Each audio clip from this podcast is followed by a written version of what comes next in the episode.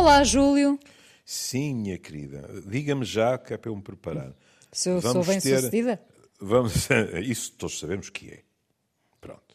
Mas este programa vai ser um massacre ou vai ter a grandeza hum. da alma de falar disto de um modo democrático, não agressivo, etc. Ora, conte-me já. Eu democrática eh, serei, uh, agressiva nunca. Nunca. Mas pondo os pontos nos is, sim, não é? No, no Idinês, sim, claro. Uh, Está bem, vamos lá, agarra... vamos lá. Vamos lá, vamos lá isto. Agarramos num artigo um, da Folha de São Paulo, não é? Uhum. Que o Jornal Público uh, publicou um, e que fala uh, das mulheres bem-sucedidas, uh, mulheres essas que aparentemente, não é aparentemente, têm mais dificuldade em encontrar parceiros.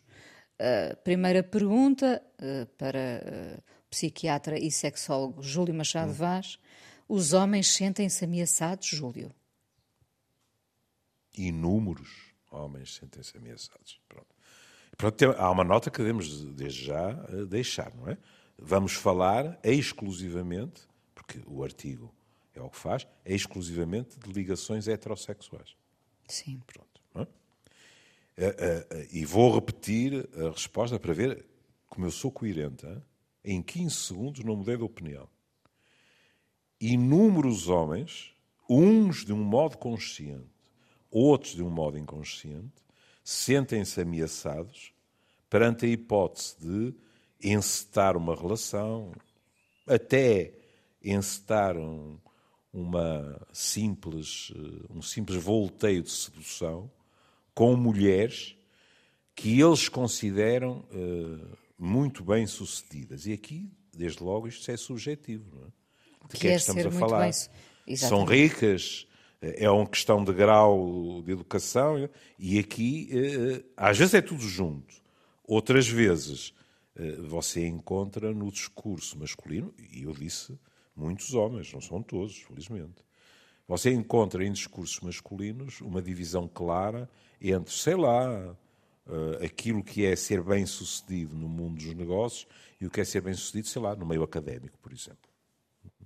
São coisas diferentes. Sim, é, é um, é um mundo novo também este em que as mulheres. Felizmente. Felizmente, claro. Ah, bom, pois, começaram felizmente. a ocupar lugares de liderança e aqui teremos também os vários receios uh, por parte dos homens uh, de acharem, por exemplo, que podem perder o seu lugar, uh, acaba por ser uma guerra de poderes aqui implícita, não é? Também. Mas também de poder, não só na esfera pública, como depois na esfera privada. Porque, quer queiramos, quer não, pronto. Já há, há umas décadas que os homens deixaram de ser cabeças de casal, que era uma expressão muito curiosa. Sim. Há umas décadas que as mulheres deixaram de necessitar da autorização dos maridos para irem comprar drops ao outro lado do Rio Minho e coisas que jandas. Felizmente, felizmente. Felizmente. Há umas décadas que muitas mulheres são financeiramente independentes e podem, por exemplo, eh, entrar num divórcio. Antes disso, muitas delas não podiam. Era tão simples como isso. Agora, isso não significa, em muitos casos, sabe como eu sou cuidadoso nisso? Em muitos casos, isso não modificou aquilo que eram papéis culturais distribuídos aos dois sexos. Dir-me-á, sim, está bem, mas hoje pouquíssimos homens pedem que a sua companheira, por exemplo, não trabalhe. Serão mais do que pouquíssimos. Mas, em contrapartida, são muito poucos os que o dirão abertamente. Podem fazer uh, a sua política para que haja um, um papel, digamos assim, mais clássico. E isto não é uma nota de rodapé, isto é, é uma nota de roda-mão. É importantíssimo salientar que se uma mulher decide pura e simplesmente ser mãe de filhos, dona de casa e companheira de um homem, era o que faltava que não tivesse o direito de o ser. Isto. Por decisão dela. Por decisão está. dela, como é evidente. Agora, Sim, mas Quero... essa, essa ideia, eh, desculpe interromper, Diga. essa ideia, eh, porque está, é um dos testemunhos aqui do, do, do uhum. artigo da, da, Folha de São Paulo, uh, esta ideia de o homem querer que, uh, no caso, esta, esta mulher uh, largasse o trabalho para viajar, cuidar uhum. dele, cozinhar e ter um uhum. filho, essa ideia ainda, ainda será, esse modo de vida ainda será um modo de vida vigente? Eu não diria maioritário, vigente no sentido de existir, nem duvido. Sim. E é muito curioso, porque às vezes eu ouço aduzir razões diferentes, que é, em classes desfavorecidas, em termos socioeconómicos, hum, é eh, uma demonstração eh, de virilidade, masculinidade da parte do homem conseguir sustentar a sua casa. E de vez em quando, e muitas vezes, diga-se passagem, não é possível. Porque mesmo com dois ordenados, sabe Deus para chegar ao fim do mês. Mas, no, no outro extremo do espectro, pode-se ouvir homens, eles extremamente bem-sucedidos, em que o raciocínio é assim, mas nós não precisamos temos tudo, nem ela tem tudo, percebe? Temos tudo para ter uma, uma vida feliz, uma vida calma, sem preocupações financeiras, etc.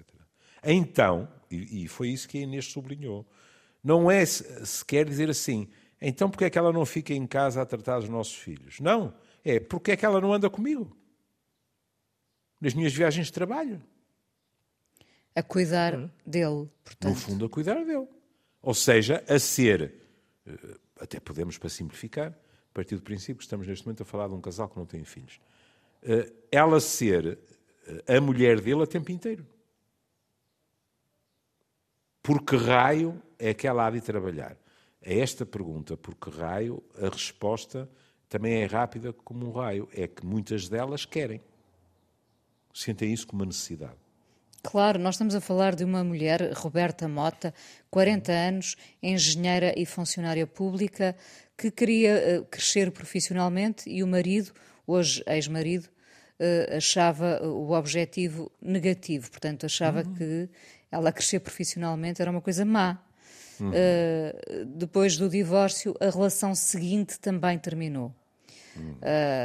Portanto, este crescimento profissional é visto muitas vezes como uma ameaça, quando é. devia ser apenas uma coisa ótima, não é? Para uma família. Para além de. Não, não sei se, se vai achar isto quase idílico, mas é assim. Eu, eu, eu acho muito fixe quando nós temos uma relação com alguém uh, de cujo trajeto ainda por cima nos orgulhamos. Claro. Hum?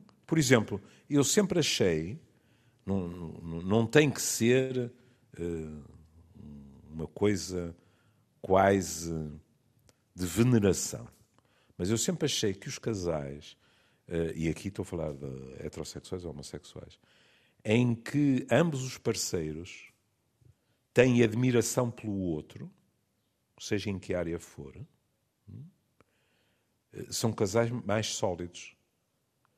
Não é a idealização que faz do outro alguém que na realidade não é o que ele ou ela é. Não. Mas é aquela noção de que o meu homem ou a minha mulher, uh, sem conotação de papéis assinados, uh, eu continuo a admirar-lhe, sejam os princípios. Uh, eu arriscar-me a dizer que, sobretudo, os princípios seria importante. Mas a sua tenacidade em termos uh, de trajeto laboral, o seu senso de humor, seja o que for. Hum? Quando, quando eu ouço alguém, na minha vida profissional, falar do outro e ou medito ou deteto de qualquer maneira, uh, e sobretudo quando a relação já vem sendo longa, esta sonoridade de eu tenho orgulho nele, no que ele fez, no que fez uh, em termos familiares também, etc. Isso é muito bom sinal. A admiração é fundamental, não é? Para, é. para uma relação. Um, não quer dizer que uh, alguém não possa admirar, evidentemente, a pessoa que ficou em casa e que decidiu, claro. uh, enfim, uh, cozinhar, tratar dos filhos. a admiração também acontece nesse caso. Tem, tem é que ter sido uma escolha da pessoa tem. que ficou em casa, não é? essa, essa é a grande diferença. É verdade. E precisamos ter cuidado aí num aspecto que é a pessoa que fica em casa e que que pode ser mantenha, um homem. Que pode, pode ser um pode homem. Ser um homem claro. E que vai, que vai acontecendo com maior frequência. É? Pronto. Essa pessoa não está, entre aspas, proibida ou incapacitada por limitações temporais de ser uma enorme ajuda para a outra pessoa que tem uma vida mais pública. Lembremos de histórias que falámos aqui de escritores, de, artistas mais variados, etc. E não é aquela. Por acaso teve sempre o condão de me irritar, não é? Que é a velha frase: por trás de um grande homem está sempre. Pronto. Felizmente já não ouço isso. Não, não. É que muitas vezes nós ouvimos, neste caso, uh, homens dizer mas é que eu depois chego a casa e discuto estas coisas com a minha companheira. E ela tem uma capacidade de olhar para, os, para as questões com um olhar fresco, digamos assim, que é extremamente útil. No fundo, o que ele está a dizer é que, de uma forma subtil, eles trabalham juntos. E isto, como é evidente, também é importantíssimo. Agora, voltando ao início. Primeiro, as mulheres têm hoje em dia muitas delas um grau de escolaridade que não tem comparação.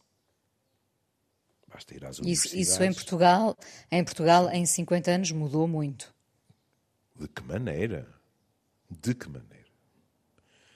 Depois, nas FIAs, as coisas não têm ido à velocidade que seria de esperar perante o número de mulheres que estão no mercado de trabalho. Ou seja, tem-se a sensação, muitos dirão, não é a sensação, é mesmo a verdade, que elas, em termos numéricos, aumentaram exponencialmente, mas que depois, no caminho para as chefias, há mais barreiras.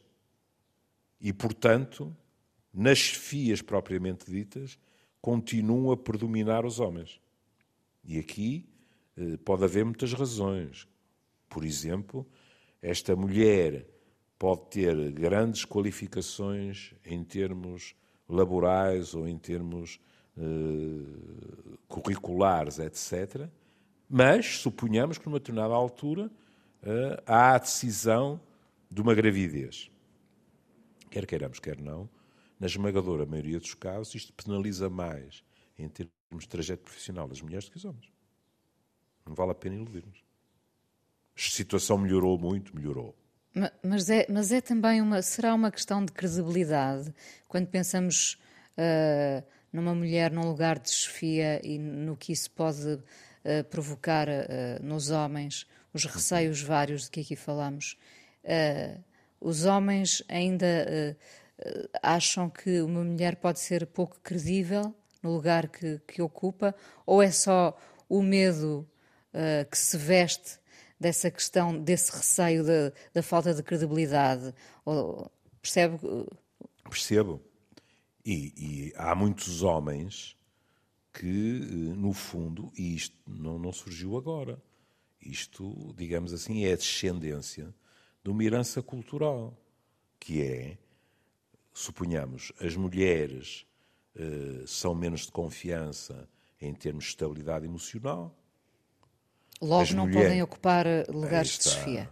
Aí claro. está, não é? Uh, aliás, é curioso verificar, curioso e triste, verificar de uma assentada quantas mulheres abandonaram postos de chefia política nos últimos meses. E todas elas referiram stresses adicionais. Sim. Sobre todas elas nós lemos coisas uh, nojentas. Todas elas foram julgadas, todas elas Exato. foram julgadas. Por razões que não justificariam nenhum julgamento se fossem homens. Ponto. Não sei se está de acordo comigo. Claro que estou, não é? Pronto. E, e, e estou a lembrar-me também de quantas vezes ouço, uh, às vezes, enumerar qualidades uh, de determinada pessoa e acabar dizendo, e é mulher. E é mulher. Hum? Ou então de outra maneira, que é, parece um homem. Portou-se como um homem. Exatamente. O que é extraordinário. Porque dizermos que, que um homem se portou como uma mulher isso uh... continua a não ser muito popular. Pois. Não é curioso que isso é, continue é, a ser visto dessa forma? E olha, porque é? falou dos medos, não é? lá voltamos, acho que isto já para aí um, um ou dois anos, nós já podemos dizer um ou dois anos, ou quatro ou cinco, vai tudo dar ao mesmo. é, mas já não falamos nisto, se calhar há uns tempos largos, que é o medo dos homens uh, a traduzir-se de outra forma, que é eh, em termos afetivos, chegarem a um profissional e dizerem isto mudou muito e as mulheres gostam de homens sensíveis, mas não gostam de homens frágeis e eu não sei onde é que está a fronteira. Os homens têm muito medo de parecer frágeis. Por outro lado, as mulheres exigiram-lhes que eles se arriscassem mais no terreno dos afetos. Passou aquela história do homem que chegava à casa ao fim do dia e a companheira, se fosse preciso, até fazia queixas do, do pilantrinha que se tinha portado mal. E, portanto, aquele homem era, de certa forma, o arquétipo da justiça e alguém que ia impor as regras na casa e que, sendo curioso, lembre-se dos velhos westerns do John Wayne, hum, não mostrava os afetos. Claro que não. Lembre-se do Rex Harrison e da Audrey Hepburn, em que ela adivinha que é amada por ele, mas não lhe passa pela cabeça dizer-lhe. Não é? Que é para não confrontar aquela imagem dele de que os homens não choram, não dizem que têm saudades, não dizem que amam, etc. Há uma, há uma canção famosa, salvo erro, passada com ele na biblioteca, não é? Empoleirado naquelas escadas, que era Why can't women be like men? Esta história que às vezes, que às vezes você ouve dos homens, até de chalaça. Hum? Olhe, eu próprio lembro-me de, de dizer essa chalaça, é? que é, quer dizer assim, caramba, mas porquê é que porque é que nós nos sentimos atraídos por elas? Porque isto entre nós é muito mais simples. Não é? A malta bebe uns copos, a malta, a malta vai para o futebol, a malta diz uns palavrões, mais isto, mais aquilo. Tudo mais simples. Pois há aquela velha ideia, elas são muito complicadas. Uma pessoa nunca sabe o que é que elas querem. Mais isto, mais aquilo, o que às vezes também traduz medo. Ó oh, Júlio, eu não sei se concorda com, com o que diz hum. uh, neste artigo um, Felipe Novaes, psicólogo e professor uhum. universitário, ele diz que há um efeito uh, natural uh, das mulheres serem mais uh, seletivas do que os homens. Concorda com isto? A minha única dúvida é a palavra natural. Neste sentido, ele está a utilizá-la porquê? Explico-lhe. Nós já falámos aqui de 37 mil artigos que dizem assim: em todas as espécies, as fêmeas escolhem o macho que lhes parece garantir a descendência de melhor qualidade. Lembra-se? Estou-me a lembrar de um artigo em que eles até comparavam a largura de ombros com a cintura, porque os homens triangulares, hormonalmente, ah, sim, eram... sim, sim, sim. E, portanto, há correntes de pensamento que dizem no mínimo, restos disso permanecem na espécie humana. Quer dizer, ninguém hoje em dia tem lata de dizer que uma mulher escolhe um homem a pensar como é que vão ser os genes dos meus filhos. Eu nunca ouvi. Eu também não, mas também não sei se seria assumido, não é? Verdade. Ouvi muitas vezes, ah, isso ouvi, mulheres dizerem, eh, eh, para mim não chega eh, estar a avaliar determinadas qualidades. Eu também penso, eu quero uma família, este tipo será um bom pai. Isso é diferente. Já ouvi, é? isso é diferente, não é? Agora aquela coisa de, espera aí, ui, com, porque isto é muito físico, não é? Com este corpo, são genes de primeira qualidade. Pronto. Não é isso. Depois, quando ele diz é natural, há outra dificuldade, que é as mulheres são mais seletivas. Admitamos que sim. Mas será por uma questão natural ou também é por uma questão de educação? Realmente. Mesmo com tudo que mudou, as mulheres continuam a ser educadas para terem uma, uma malha mais fina na sua avaliação. Cuidado, estamos a falar de projetos de relação, não estamos a falar da curtição de sábado à noite. Porque isso também conta. Eu ouço mulheres que me dizem assim: o fim de semana passado foi um espanto. Mas, atenção, só para um fim de semana. De resto, que Deus lhe ponha a virtude. Pronto.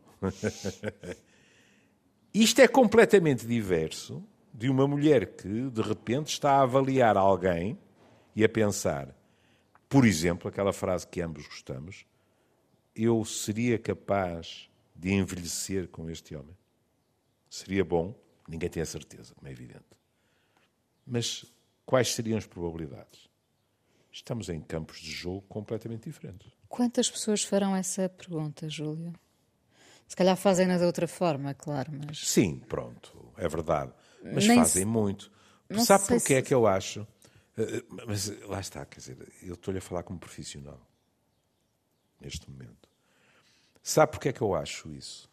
Porque nós mudamos de uma, de uma sociedade uh, presa de um etos romântico muito, muito marcado, que era o homem da nossa vida, a mulher da nossa vida, mais ninguém nos podia fazer feliz. Hum? Portanto, nós estávamos à procura, em teoria, do homem da nossa vida, da mulher da nossa vida. Hoje em dia é muito mais frequente as pessoas descreverem-me não as características da pessoa que gostariam de encontrar, claro que o fazem. Olha, uma coisa que eu continuo a ouvir das mulheres em relação aos homens é o senso do humor. Sempre ouvi. Não perde validade, de facto. Não, não perde validade. Mas passei a ouvir cada vez mais pessoas, porque também os homens, não é? Mas estamos a falar das mulheres, dizerem-nos que tipo de relação é que querem. E isto não é a mesma coisa. Isso não é e... adulterar por completo o, o romantismo, o possível não. romantismo? Não? Não, não acho. Não acho. Porque uh, é dizer assim: bom, uh, neste momento eu estou, se quiser, completamente apaixonada por este homem. Mas eu quero qualquer coisa para além da paixão. Enquanto estou apaixonada, são tudo rosas. E isto manter-se-á. Isto é algo, por exemplo, que, na minha opinião, está muito ligado, com muitos outros fatores, que para isso contribuem, para o facto de a Inês ter hoje muito mais situações de experimentação da relação em que as pessoas, por exemplo, coabitam e estão num período em que estão a tentar perceber, podemos chamar-lhe química o que quiserem, se aquela química inicial resiste a um cotidiano.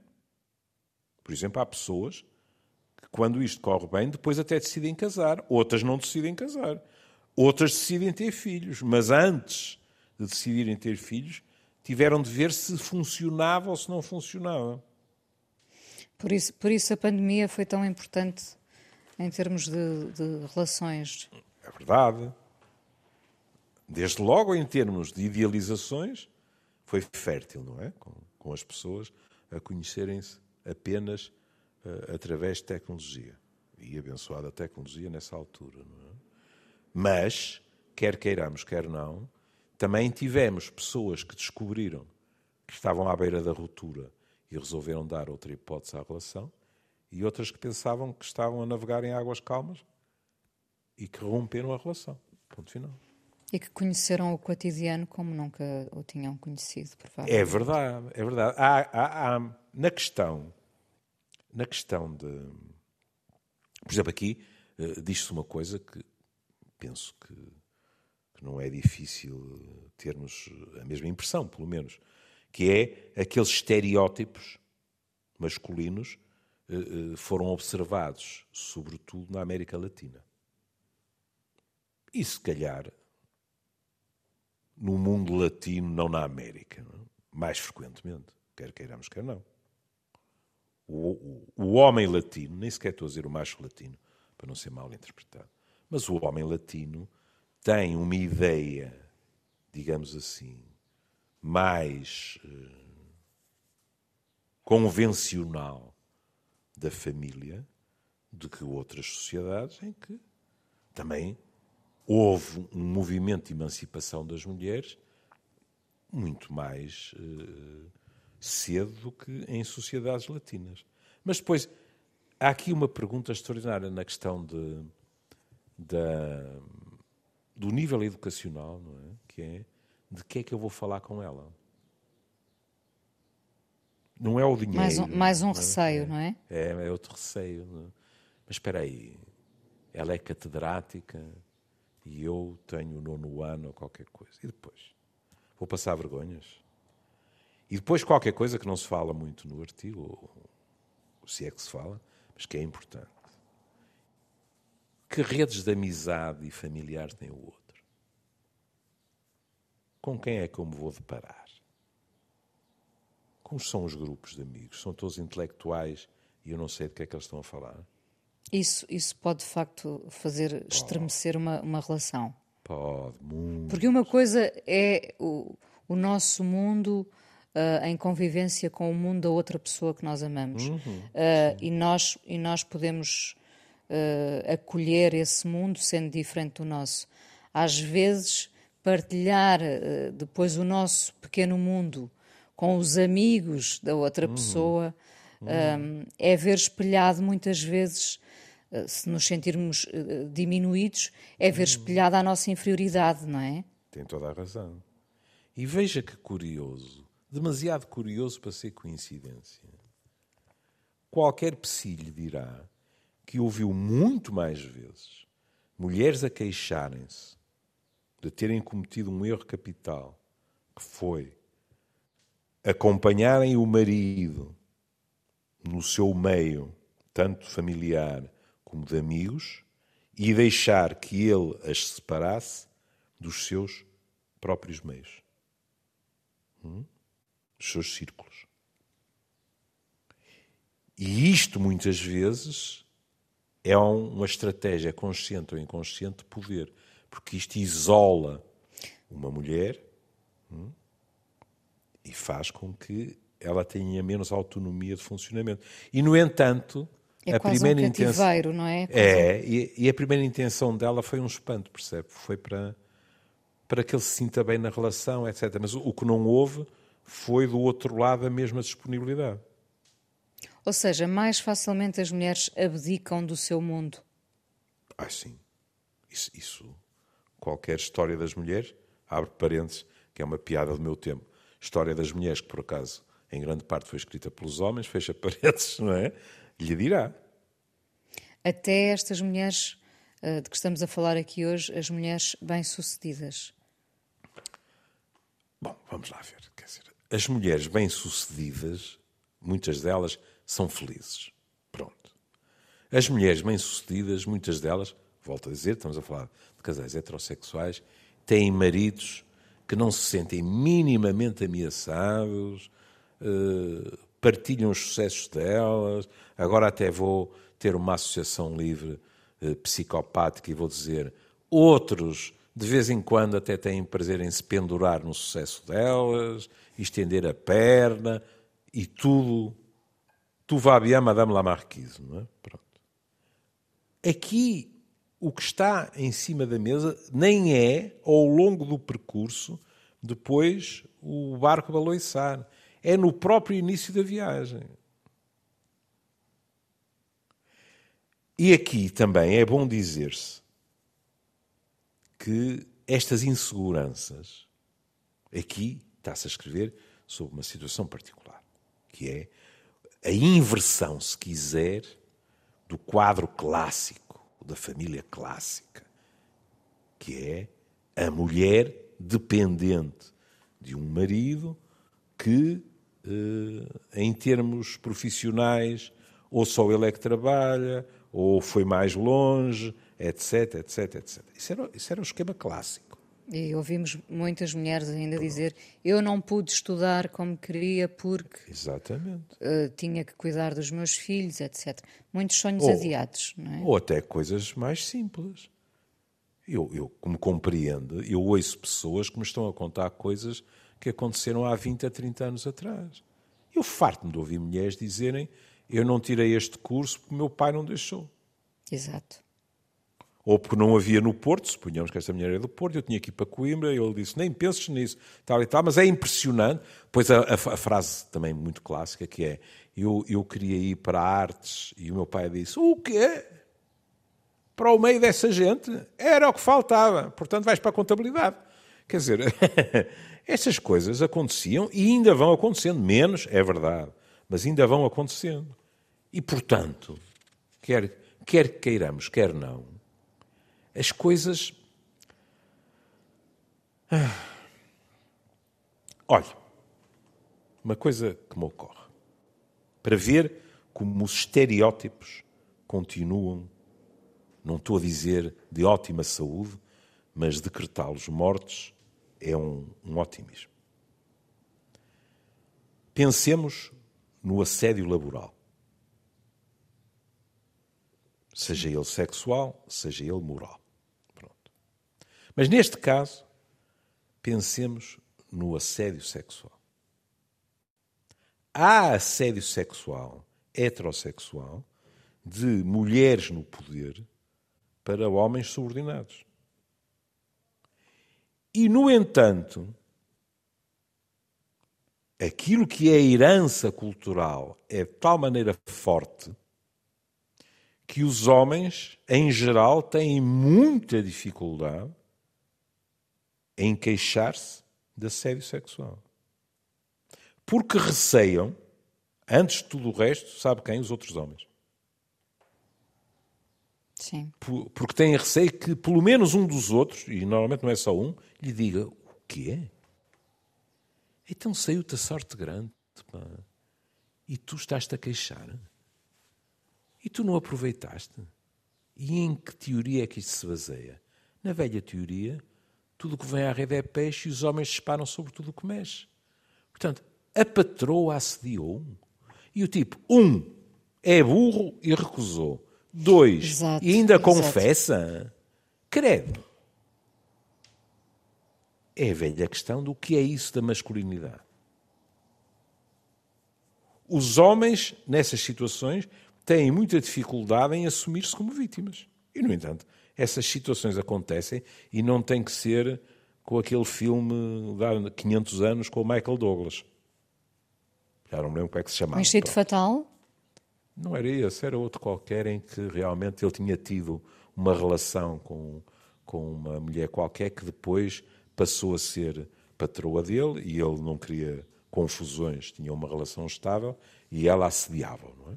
E, portanto, ele passava as passinhas do Algarve. O que não deixava ter piada, porque, se eu bem me lembro, o Michael Douglas não era propriamente um menino de couro e uma das vezes estava tão encravado que entrou de cabeça por uma clínica para se tratar de dependência sexual, para ver se, se a mulher não, não o atirava pela janela fora. Não é? Mas está a ver, e depois algo que eh, a Inês, aliás, falou logo no início do programa e que é fundamental.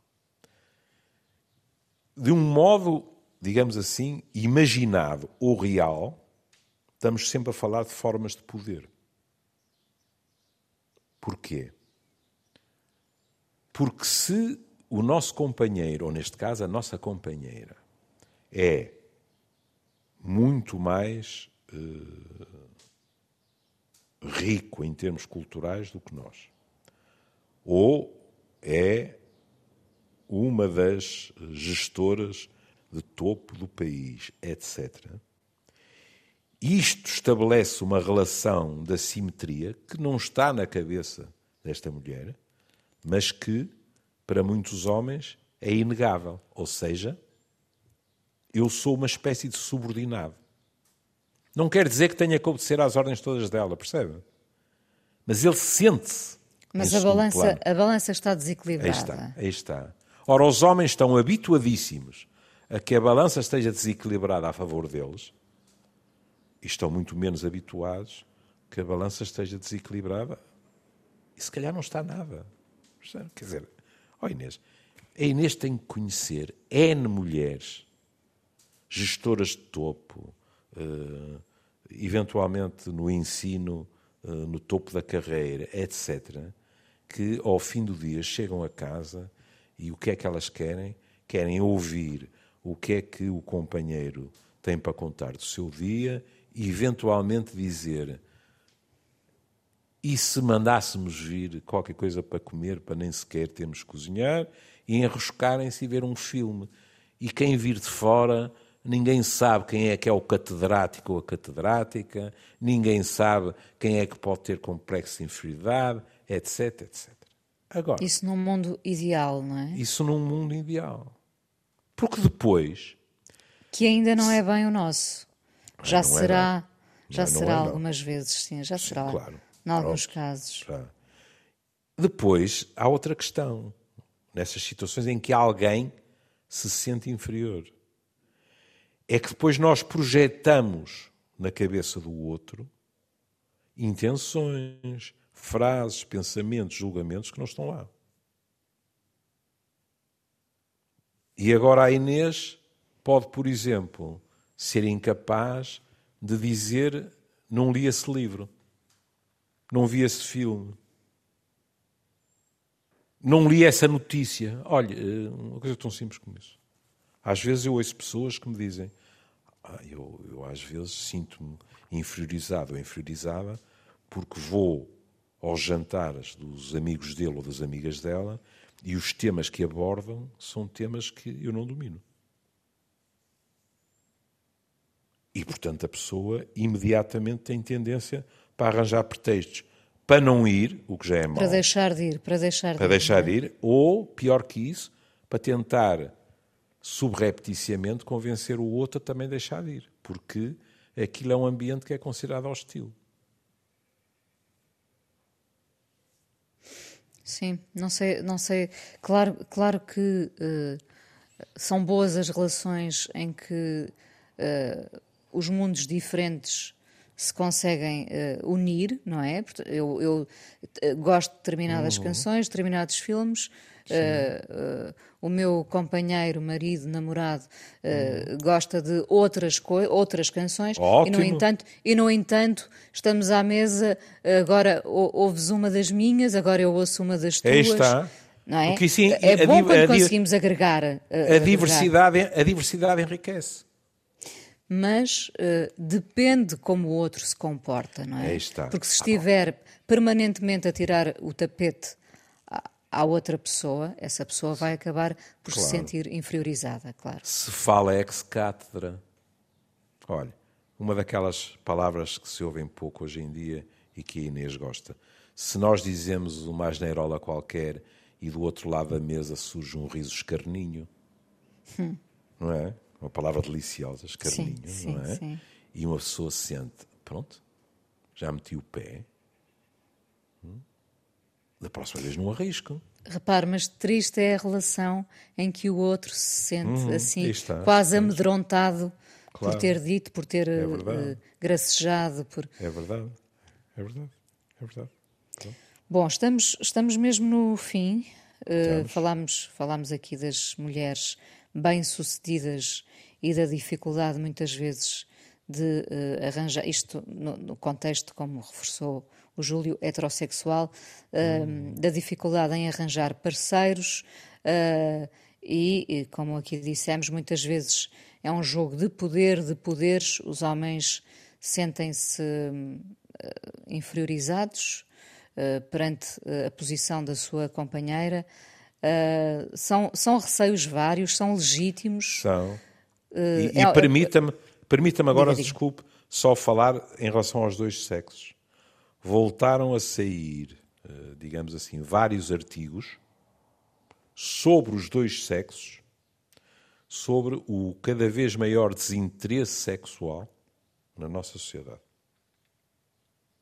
Com homens e mulheres a investirem fortemente em termos profissionais e a dizerem que essa coisa do sexo normalmente traz chatices à arriata, que as relações são muito complicadas e que eh, passam muito bem a noite a ver umas séries, a comer chocolates ou outras coisas que jandas. Outros e isto, prazeres, é? é isto que começou, lembra-se de nós falarmos, ai o Japão, ai exato, a Coreia, exato, exato. os estudos agora em outras sociedades, muito mais próximas, próximas das nossas, estão a dar uh, uh, resultados semelhantes. E é muito curioso, porque no imaginário social eu ouço muita gente que continua naquela, isto é o despautério absoluto, anda toda a gente a dormir com toda a gente, etc. E não é verdade. Há, na minha opinião, um deprimente quadro de deserotização desta sociedade. De apatia sexual. É, é verdade que estamos a compensar, ou não, quer dizer, não, não, pode não ser no campo da compensação. Estamos simplesmente a explorar outros prazeres. É verdade. E agora permitam-me uma coisa. Muitos deles bem piores para a saúde. Sabe? Sim, sim, ficar no sofá a comer chocolates e batatas Exata, fritas é capaz de não ser tão bom. É, não é. Uh, Júlio, eu tinha pensado numa canção, mas. Mudou de ideias.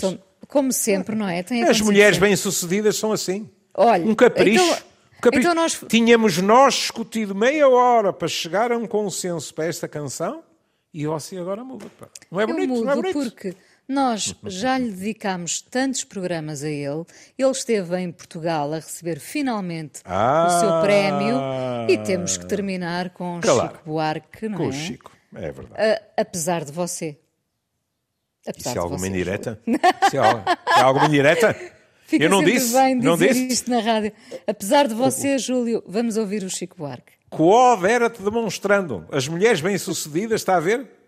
Como é que não devemos ter medo? Um beijinho, querida. Um beijinho até amanhã. Até amanhã. Um beijinho até para amanhã. todos.